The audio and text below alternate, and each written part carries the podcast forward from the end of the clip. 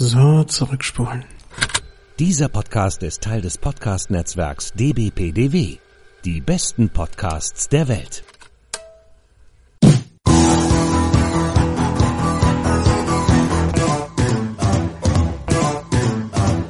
Liebe Hörerinnen und Hörer, vor einem halben Monat erschien unsere Folge Invasion der Privaten. Da ging es um das Privatfernsehen in Deutschland und unsere persönliche Wahrnehmung, unsere Aufarbeitung dessen, wie wir das wahrgenommen haben. Christian war dabei, später war auch Jan aufgewacht und ich war dabei.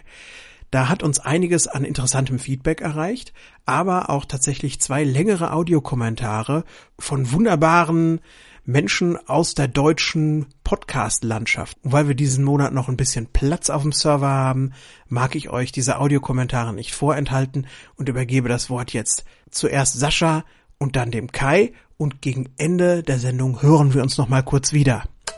Ja, hallo liebe Rückspultaste, hier ist der Sascha ähm, und ich muss ein Geständnis machen ganz am Anfang. Ihr äh, seid zwar lange Zeit bei meiner Twitter-Timeline immer aufgeplöppt und auch so war mir die, der Name Rückspultaste ein Begriff, aber ich habe euch nie gehört. Äh, Schande über mein Haupt und äh, jetzt, wo ich die erste Folge gehört habe, äh, ärgere ich mich, dass ich nicht schon früher auf euch gestoßen bin, also auch in der Audioform. Es war wirklich eine großartige Folge. Ähm, ich habe die zum Privatfunk gehört. Also ich habe natürlich dann den finalen Ausschlag bekommen äh, in Bonn äh, euch zu hören, als wir dann persönlich beim Italiener saßen, diese wagenradgroßen Pizzen äh, verzehrt haben. Und wir haben uns ja am Anfang sehr über Science Fiction unterhalten. Und dann driftete das Gespräch ja ganz schnell in, in so eine persönliche, äh, philosophische Richtung ab, womit ich gar nicht so gerechnet hatte, aber es, es war unglaublich toll mit euch zu reden.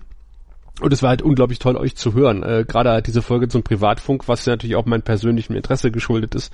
Ich habe ja meine Diplomarbeit geschrieben über grenzüberschreitenden Hörfunk im deutsch-belgischen Grenzgebiet und habe dann auch so ein bisschen ja die Entstehung des äh, Privatrundfunks, also des Privathörfunks äh, betrachtet. Und ist ja irgendwie ähm, festzustellen in Deutschland, dass die SPD-geführten Bundesländer relativ spät Privatfunk eingeführt haben, die CDU-regierten Bundesländer erstaunlicherweise sehr früh Genehmigungen erteilt haben äh, für Privatfunk.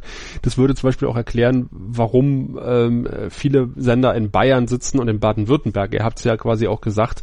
Köln mit RTL ist natürlich irgendwie eine etwas komische Ausnahme, aber die sind ja erst später umgezogen, hast ja gesagt. Also ich habe ja äh, im Grenzland gewohnt und ich habe ja auch äh, quasi RTL Radio war ja quasi das Standardradio in der Eifel. Also wenn irgendwer Radio gehört hat, dann war es Radio RTL. Ähm, die ja auch ganz klar ein Programm für Deutschland gemacht haben. Und äh, die haben damals auch extrem ihren Privatsender beworben im Hörfunk. Also die haben eine crossmediale Marketingkampagne gefahren. Äh, da wussten sie noch gar nicht das, äh, das, das, den Fachbegriff dafür sozusagen. Also die haben gesagt, kauft euch die RTL Plus Antenne, hieß es damals und haben Leute besucht, die sich dann die RTL Plus Antenne aufs Dach haben schrauben lassen und haben dann quasi die Vorteile des Privatfernsehsenders äh, äh, gerühmt im Radio und ich war damals, als Sat 1 gestartet ist und RTL, das weiß ich noch ganz genau, mit meiner Familie im Spanienurlaub und habe dort in der Zeitung gelesen, dass nun der Privatrundfunk in Deutschland gestartet ist. Das wurde groß angekündigt. Ähm, ich habe es nie mitgekriegt. Also ich habe in der Eifel gewohnt. Äh, wir hatten keinen Privatfunk, äh, also bis auf Radio natürlich. Also wenn ich RTL bekommen habe, dann viel, viel, viel Schnee und Hörspiel ähm, mit einer wirklich abenteuerlichen Drahtkonstruktion durch den halben Dachboden konnte ich dann wirklich mit viel Rauschen RTL bekommen später mal. Dafür habe ich Niederland 1 und 2 äh, gehabt und konnte dann quasi auf Niederland 1 ähm, äh, Star Trek gucken. Next Generation. Im Original mit holländischen Untertiteln. Ähm, fand ich großartig. War damals, war damals toll. Äh, ich bin dann irgendwann 98 mal in Berlin gewesen, West, und ähm, war irgendwie erschlagen, dass man da irgendwie Privatsender wie RTL und irgendwie auch noch einen privaten Berliner Sender und, äh, und Sat 1 einfach so über Antenne kriegen konnte. Es war irgendwie äh, total verrückt für, für so einen Menschen, der in der Eifel groß geworden ist. naja, also wie gesagt, wir hatten RTL Radio und ähm, da haben wir auch diverse Sonntage, also mit meinen Eltern im Bett verbracht und haben Radio gehört. Unter anderem auch ein Kein Tag wie kein anderer. Das war nämlich ursprünglich eine Radiosendung und die unglaublichen Geschichten mit Rainer Kolbe. Fand ich großartig. Also so ein bisschen wie X-Faktor, nur fürs Radio. ähm, und ohne Jonathan Frakes. Ähm, und dadurch habe ich ja diese Anarcho-Zeit vom Privatfunk äh, ziemlich verpasst. Also Salvatore und Karlchen sind völlig an mir vorbeigegangen, habe ich nie gesehen. Ich kann aber mit denen irgendwas anfangen. Also ich weiß, dass es die gegeben hat. Habe auch hier ähm, alles nichts oder eigentlich kaum verfolgt. Das muss auch vor meiner Zeit gewesen sein. Ich weiß, in den tiefsten, hintersten Ecken meiner Erinnerung, dass ich irgendwas mit Knight Rider mal gesehen habe auf RTL und damals gedacht habe, was ein Quatsch. Aber alles nichts oder von der Beschreibung her hat mich das unglaublich an Geld oder Liebe erinnert. Also das waren ja auch so äh, Kindergeburtstagsspielchen gepaart mit einem verdammt guten Moderator Jürgen von der Lippe. Und das haben wir ja früher total gerne geguckt. Auch dann sein das andere Ding mit dem Vollstrecker, äh, was er hatte, wo ich es vergessen habe, wie äh, wie es heißt. Hm, naja, ihr wisst bestimmt, wovon ich rede. 1990 haben wir dann eine Schüssel gekriegt. Und das war ja eine Offenbarung. Wir haben damals einen, also den Receiver dazu bekommen. Die Laien sagen Receiver. Ähm, mit 32 Sendeplätzen. Und ich habe damals noch gedacht, 32 Sendeplätze, Kanalspeicher, das kriegst du nie im Leben voll. Das braucht die Oma im Leben nicht auf. Ähm, äh, später haben wir dann, äh, mussten wir dann mal aufstocken, weil die 32 Plätze überhaupt nicht gereicht haben. Habe dann auch viel englische Sender geguckt, auch, äh, auch One, tatsächlich Sky One mit, mit Star Trek. Äh, ich habe auch Premiere geguckt, damals äh, die freie Stunde mit Wiegals Welt und auch damals mein erster Kontakt mit TOS äh, war auch tatsächlich bei, bei, bei, bei, ähm, bei Premiere. Und ich habe damals auch die ganzen Ausstrahlungen von Sat 1 äh, Klassik auf äh, Kassette aufgenommen, auf Videokassette. Und ich ärgere mich immer noch, dass ich die irgendwann mal weggeschmissen habe, weil ich glaube tatsächlich, dass wir diese, diese ZDF-Version von Amok Time äh, nirgendwo mehr haben. Also ich glaube, das, das, ist einfach ein Verlust, weil, weil das ist so absurd ähm, und, und das ist halt weg. Naja, aber zurück äh, von Amok Time äh, zu, zu Privatsender. Ich hatte damals auch eine, eine TV-Karte im Rechner, schon ein bisschen später in den 90ern. Und äh, die hatte ein tolles, also die konnte Video capturen und äh, die hatte ein tolles Feature, nämlich, dass man damit äh, verschlüsselte Programme entschlüsseln konnte. Äh, jedenfalls theoretisch, also rein praktisch hat das nie geklappt. Woran ich mich auf jeden Fall noch in den 90ern erinnern konnte, war äh, Glücksrad, der Preis ist heiß, wenn der Preis stimmt. Diese ganzen Talksendungen und Gerichtsshows sind komplett an mir vorbeigegangen. Ich habe, ihr hört schon raus, quasi äh, laut genickt äh, während der kompletten Folge. Zu Ricky habe ich aber eine ganz besondere Verbindung. Ricky hat ja auch eine Talkshow gehabt in, in den 90ern. Äh, die habe ich allerdings auch nie gesehen, aber ich war bei Ricky zu Gast in der Sendung. Denn damals, das habt, ihr habt was, was, was Wichtiges vergessen, nämlich TM3. der Frauensender. Ihr erinnert euch. TM3, der Frauensender, ähm, ist gestartet 1995, grandios gefloppt. 2000 haben sie dann Fußballübertragungen ins Programm genommen. Champions League oder so ein Quatsch. Ich interessiere mich nicht für Fußball. Äh, ich will auch nicht sagen, dass Frauen und Fußball sich ausschließen, um Gottes Willen. Ach so, an, an, an der Stelle nochmal danke für, äh, dass, dass ihr meine These, die ich mal bei Twitter geäußert habe, was äh, Sportübertragung ähm, und der Ausfall von Kindersendungen ähm, betrifft, nämlich dass, dass quasi äh, ständig ausfallende Kindersendungen für Sport dazu geführt hat, dass eine komplette Generation Sport nicht leiden kann. Und so der zähle ich mich auch. Wie habe ich es gehasst, wenn die Sendung mit der Maus damals ausgefallen ist, wegen Wintersport. Wintersport. Ich hasse Wintersport. Okay, zurück zu Fußball. 2001 ist der Sender ja eingestellt worden, ähm, wurde dann zu neuen Live. Äh, das war ja dann später die Sendung, also der, der Haus- und Hofkanal der Call-In-Sendungen. Äh, auch ein, ein Boom, den ihr gar nicht erwähnt habt, nämlich diese ganzen, oder habt ihr es wohl gemacht? Stirnlappen-Basilisk, sage ich nur. Ja, da sind ja auch dann die ganzen Gestalten von äh, Big Brother wieder aufgetaucht, Jürgen und, und Slatko und haben äh, Hörer am Telefon abgezockt.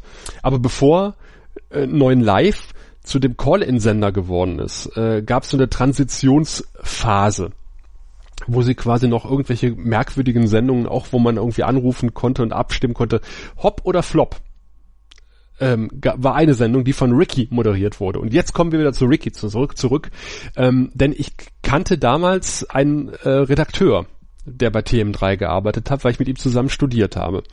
Wir hatten damals eine, eine Nummer gehabt während unseres Studiums. Ähm, ein, ein Kommilitone von mir hat einen sprechenden Taschenrechner gehabt. Der konnte also, wenn man da drauf gedrückt hat, äh, hat er die Zahlen gesagt. Und ich habe ein Lied um diese Zahlen herum geschrieben, äh, nämlich es wird Nacht Senorita, es wird N8 Senorita und so weiter und so fort.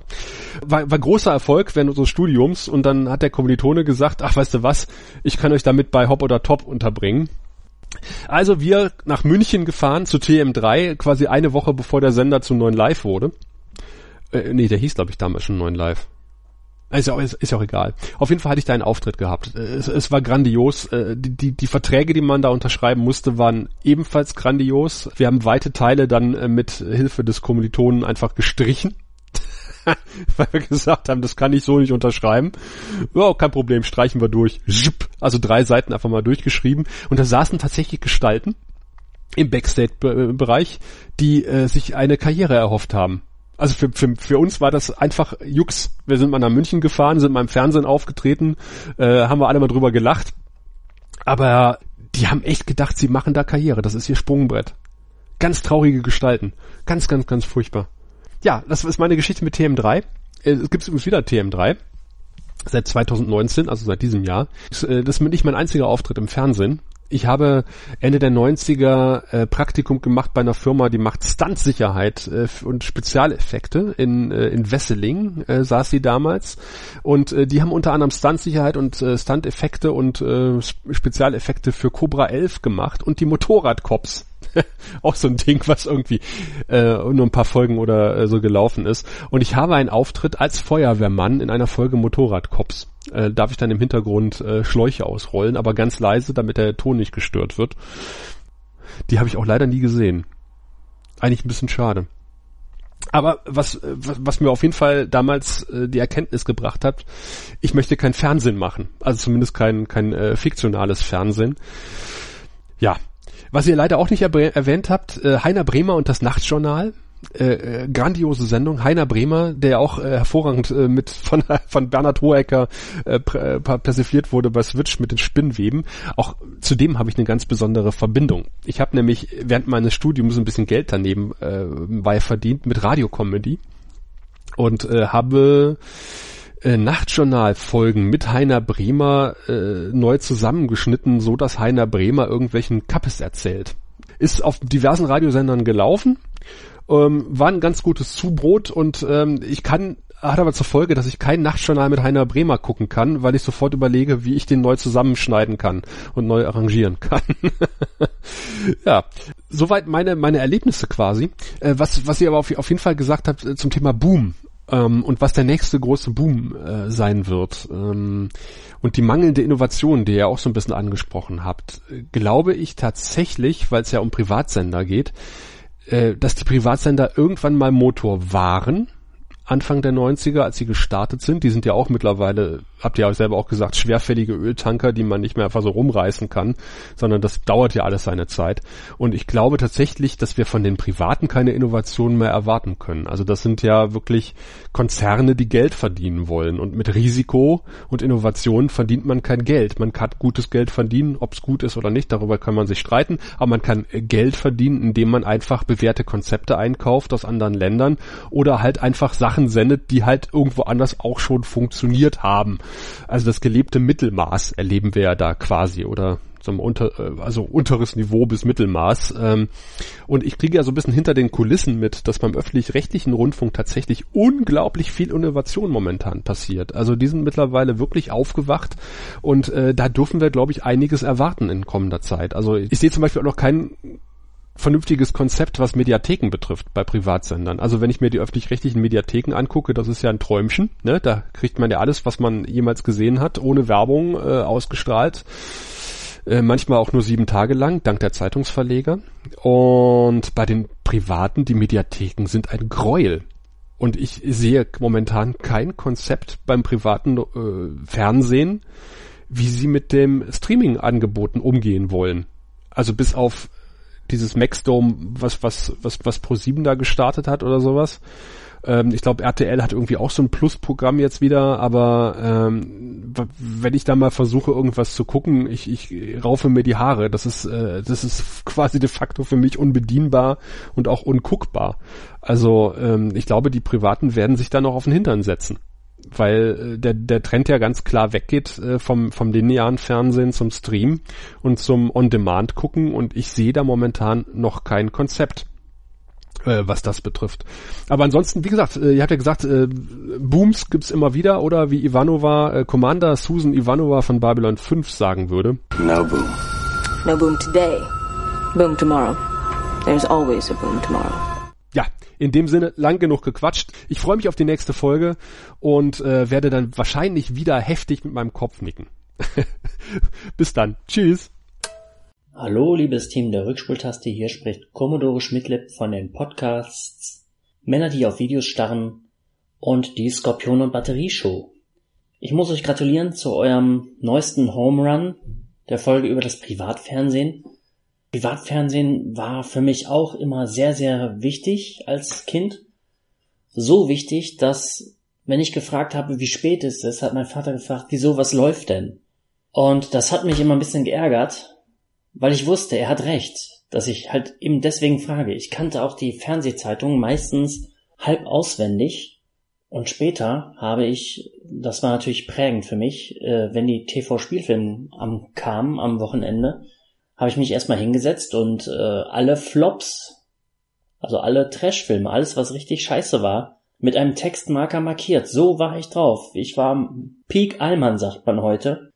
Insofern hat das Privatfernsehen wirklich ähm, mich nachhaltig geprägt, weil sie die einzigen waren, die so Sachen wie Gladiator Cop, Leprechaun 3, Troll 2 und sowas, das habe ich alles äh, im Fernsehen kennengelernt und das waren Privatsender waren die einzigen, die sich getraut haben, das zu zeigen. Was heißt getraut? Getraut hat sich das ZDF wohl auch, aber die hätten wahrscheinlich niemals gedacht, dass es für sowas einen Bedarf geben kann, weil das ist ja keine Hochkultur. Insofern hat mit dem Privaten auch wirklich die Popkultur Einzug gehalten in, in Deutschland, sage ich mal. Und wir sind ein bisschen ja, aus unserem Gelsenkirchener Barock im Gehirn rausgekommen. Die Welt hat sich dann doch extrem geöffnet. Ich behaupte mal sowas wie Nerdkultur, ob das jetzt was Gutes ist oder nicht, sage ich mal nicht. Ähm, aber sowas wie Nerdkultur, das wäre wahrscheinlich gar nicht möglich gewesen ohne die Privaten. Ähm, jetzt habt ihr aber auch eine Folge produziert, zu der ihr wahrscheinlich wahnsinnig viele Rückmeldungen erhaltet. Ja, aber das habt ihr vergessen. Und das mache ich jetzt auch. Ihr habt nämlich über die großen Booms gesprochen, die es im äh, Privatfernsehen gab. Aber den vielleicht für unsere Generation wichtigsten Boom habt ihr vergessen, nämlich den Saturday Morning Cartoon Boom. Denn nach nichts habe ich mich als Zehnjähriger mehr ausgerichtet als am Vormittagsprogramm von RTL und Sat1. Ich hatte genau raus, wann wo was läuft, wann ich umschalten muss, um ein möglichst angenehmes Guckerlebnis zu haben. Wenn zum Beispiel Silverhawks lief auf äh, Sat 1, wusste ich, oha, schnell umschalten, denn auf RTL beginnt gleich die Super Mario Bros. Super Show. Und man darf natürlich auch nicht vergessen, die ganze herrliche Werbung für, für das ganze Actionspielzeug, was man da noch haben wollte. Also dieser Sendeboom, der im Grunde nichts anderes war als die Marcel Mattel Schokobot Energieriegelstunde, also ein einziges Marketingfest, hat natürlich wirklich den größten Einfluss auf unsere Kinderzimmer gehabt. Das, was zu Weihnachten und zum Geburtstag auf dem Wunschzettel stand, haben wir da gesehen. Da hat man erfahren, ach guck mal, der Mario, der hat was Neues rausgebracht. Das will ich mir noch angucken. Oder schau mal an, der He-Man, der macht schon wieder lauter verrückte Sachen. Ist doch doll. Masters of the Universe. Es geht um die Macht auf Eternia. Nightstalker, Skeletors Roboterpferd gegen Bäschesaurus mit He-Man. Achtung, der Ramball schlägt zu. Skeletor greift an, aber da Bäschesaurus. Und wieder Skeletor, da kommt Cyclone zu Hilfe. Der Furchtlose mit den wirbelnden Fäusten. Keine Chance für Skeletor. Neu von Mattel.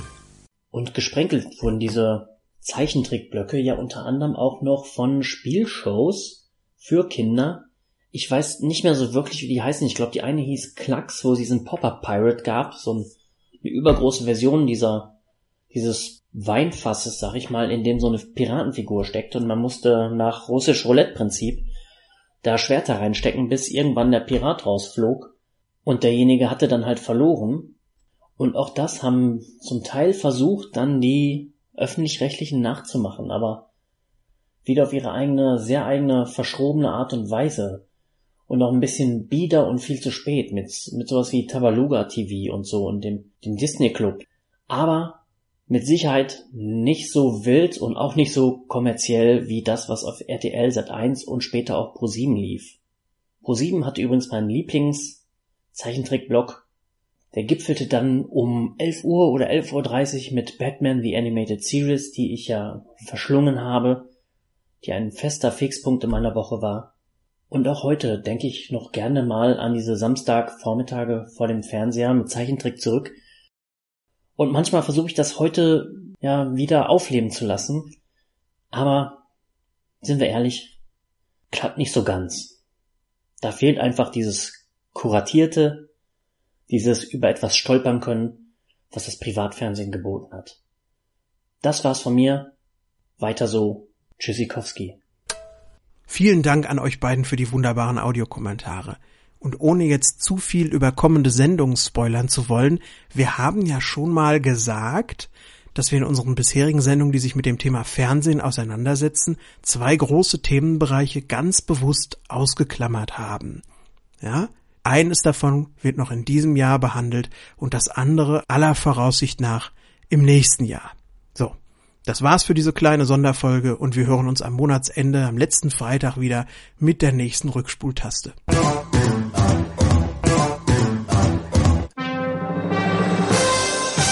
Eine Rückspultaste 2019 Produktion.